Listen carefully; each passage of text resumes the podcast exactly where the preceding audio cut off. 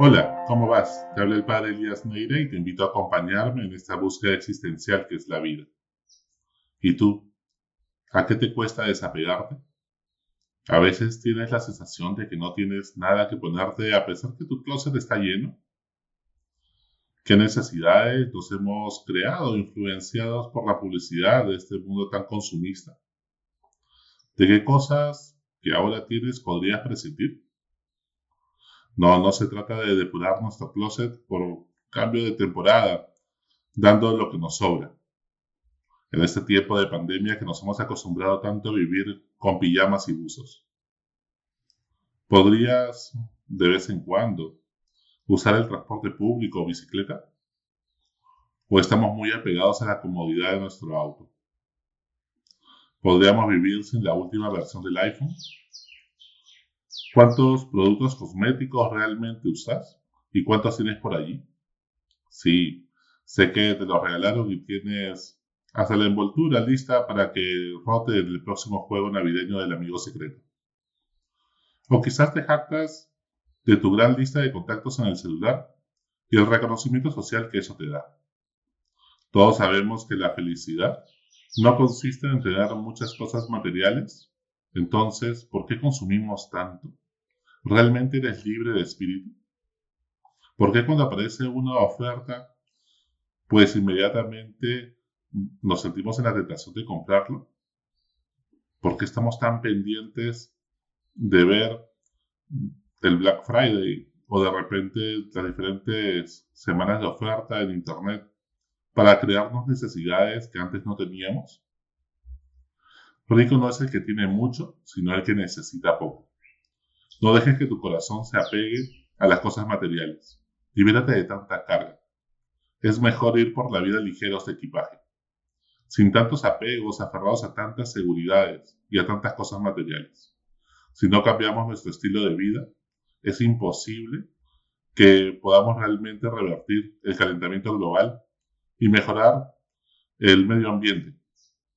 Cuando estamos apegados, acumulamos cosas que nos podrían servir en algún momento. Todo lo que tenemos nos trae recuerdos también. Y así un sinnúmero de justificaciones para no desechar nada, no regalar nada y llenarnos de cosas que algún día nos podrían servir. ¿Y si me enfermo? ¿De qué voy a vivir cuando sea viejo? Pues no digo que no haya que ahorrar, pero una cosa es ser prudente y otra vivir con paranoia viviendo para tener en vez de tener lo suficiente para vivir con dignidad. Como le dijo Dios a Abraham y a todas las abuelas del mundo que lo repiten, Dios proveerá. Jesús nos propone ser pobres de espíritu, o sea, humildes de corazón, para no poner nuestra seguridad en las cosas materiales, en nuestra lista de contactos, en nuestros éxitos logrados, ni en nuestra popularidad, sino en que Dios te ama de corazón. Solo así seremos libres de espíritu. Cuanto más tenemos, menos disfrutamos de las cosas sencillas y cotidianas de la vida. Es como una adicción en la cual necesitamos dosis más fuertes de lujo, confort, viajes a parajes exóticos, experiencias intensas y una gran cuenta de ahorros que la sustente. Ya nada de la vida cotidiana nos asombra, nada nos divierte, vivimos aburridos. Todo se ha convertido en una rutina. Y es que es mejor necesitar poco que tener mucho. Es mejor saber disfrutar de las cosas sencillas y cotidianas de la vida que necesitar de grandes viajes y experiencias adrenalínicas para realmente sentirnos vivos. Desaprender nuestros hábitos consumistas y reaprender a disfrutar como un niño pequeño que cuando le regalan un juguete se divierte a veces más con la envoltura que con el juguete mismo. ¿Acaso vale la pena comprarse un auto de lujo para vivir cuidando el auto con miedo a que te lo roben en vez de realmente disfrutarlo? Pon tu seguridad no en las cosas, sino en que Dios te ama. ¿Cuántas personas cimientan su autoestima y valía personal en su cuenta del banco más que en los vínculos emocionales que tenemos con las personas que más amamos, familiares y amigos? Nada de estos se van a llevar a la otra vida, lo único que cruza el umbral de la muerte con nosotros es todo el amor que hayas entregado. Por eso, pues se trata de realmente poder amar de corazón. Esto lo entendió muy bien, pues partió a la casa de Papá Dios hace ya un tiempo, Mario Romero Pérez, bautizado como el ángel del oxígeno, que recordarás que en San Juan de Miraflores decidió no subir el precio del oxígeno y hacer el negociazo de su vida, aprovechando la situación de tantas familias.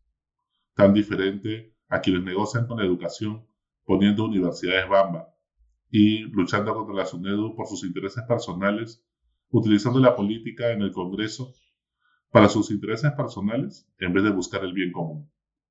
¿Qué diferencia? ¿De quién es realmente el reino de los cielos? ¿Quiénes realmente van a ser profundamente felices? ¿Personas así? ¿O Mario Romero Pérez? Él sí comprendió el Evangelio y la riqueza que llevó al cielo fue el amor y gratitud de la gente. Pues el Perú le debe mucho a esta persona y realmente debería ser la persona emblemática o una de ellas de este contexto de pandemia. Un empresario que decidió ir contracorriente cuando muchos prefirieron autoabastecerse de papel higiénico, al inicio de la cuarentena muertos de miedo.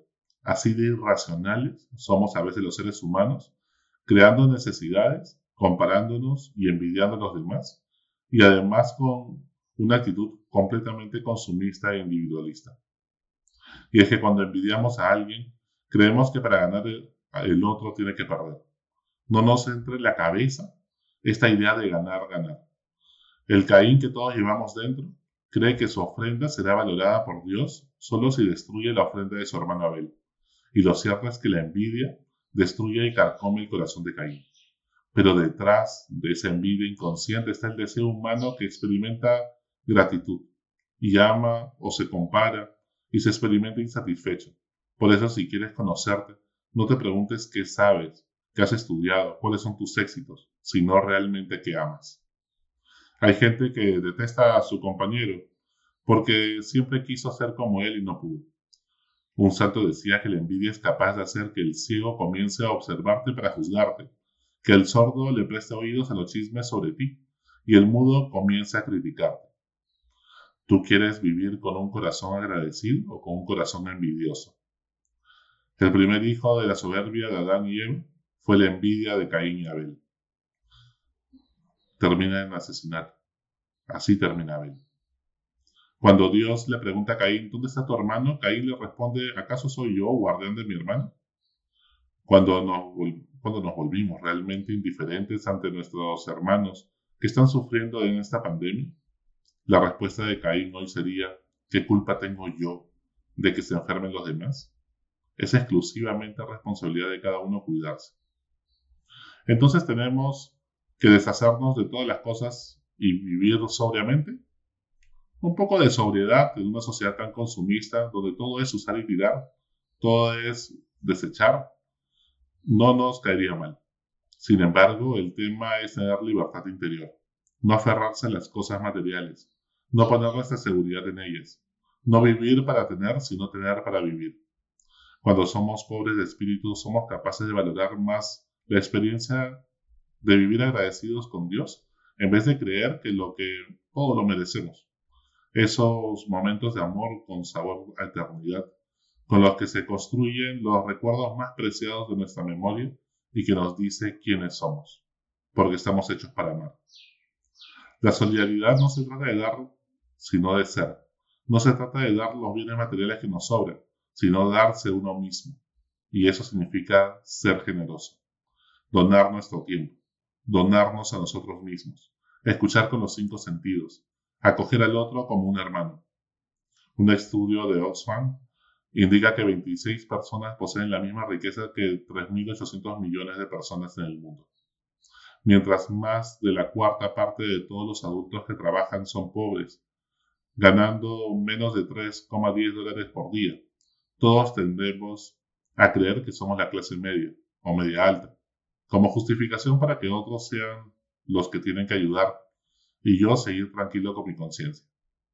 Necesitamos generar más ingresos y distribuir mejor. No podemos distribuir pobreza, hay que hacer crecer la torta. Pero cuando la torta crece hay que saber partirla de manera más equitativa y no querer que alguien la escupa para que al final nadie la coma, como lo hizo Sendero Luminoso y tantos terroristas en el mundo. Que el Señor nos regale un corazón generoso, un corazón agradecido, un corazón que esté dispuesto a desapegarse de las cosas materiales para realmente dedicarse a amar de corazón. Hasta la próxima. Sigue buscando que Él te encontrará.